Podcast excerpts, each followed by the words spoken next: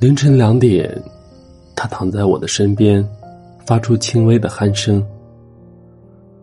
失眠的我鬼使神差的翻出了他的旧手机，在备忘录里发现了他跟前任的故事。他们谈了五年的恋爱，熬过了大学的异地恋，却败于现实的同居生活。大学的他会省吃俭用的坐十几个小时的火车硬座。去见女生，女生会兼职赚钱给他买心心念的球鞋。步入社会的他们挤进北京的出租屋，一起吃过泡面，一起去过远方旅行。他们很爱彼此，却也常常会因为一些小事儿吵得天翻地覆，争得面红耳赤。那时候的他倔得像一头驴，冷战期间从来不低头。刚开始的时候，基本都是女生服软。后来他才慢慢的学会了包容。那时候的他承诺过的事情，转头就会忘记，也常常会因为打游戏而忽视了女生。后来他才变得事事上心。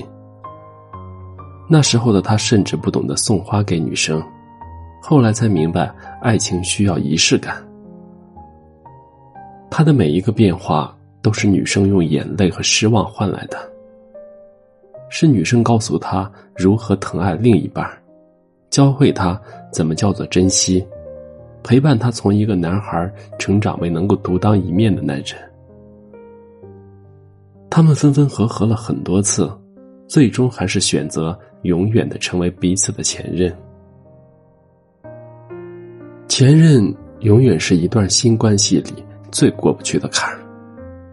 以前的我真的很介意另一半的前任，我害怕他没有能够彻底的放下前任，害怕自己比不过他的前任，更害怕自己会成为他前任的替代品。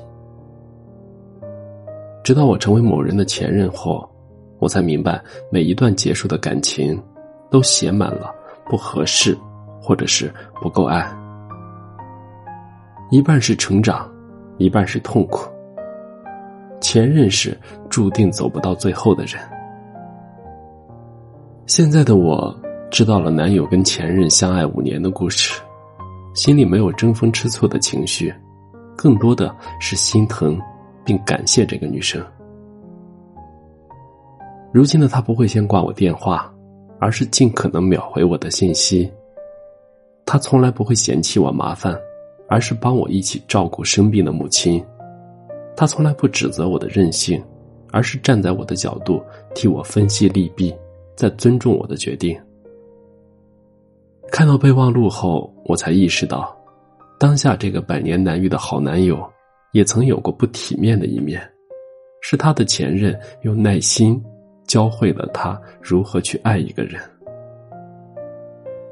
我曾经看过这样一个故事：男人的妻子对男人的初恋说。我真的很羡慕你，他的整个青春都是你陪伴着，你一直在他心底最深的位置，永远无法被替代。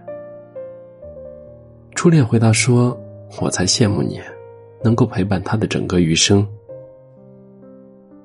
不得不承认，爱情就是一件前人栽树，后人乘凉的事情。即使栽树的人付出了很多，耐心陪着树长大，却未必能够等到。可以乘凉的那一天。后来，在正确的时间、正确的地点出现的那个人，才真正的享受了乘凉的惬意。爱情从来没有先来后到，出场顺序抵不过好的时机。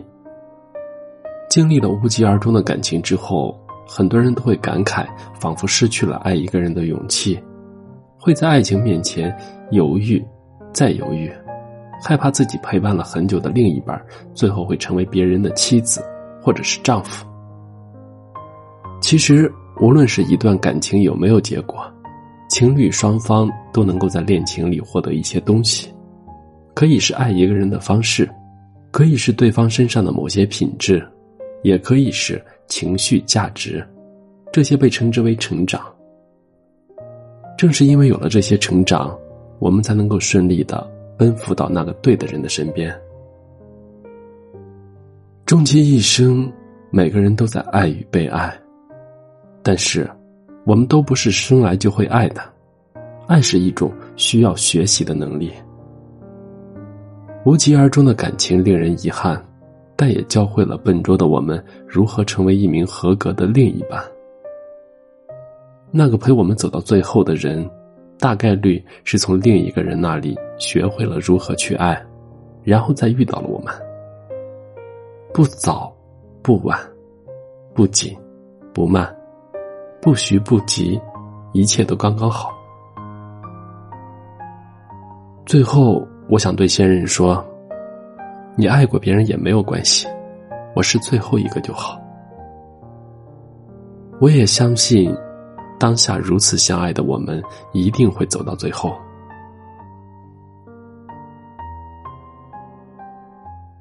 我是余生，感谢您的收听。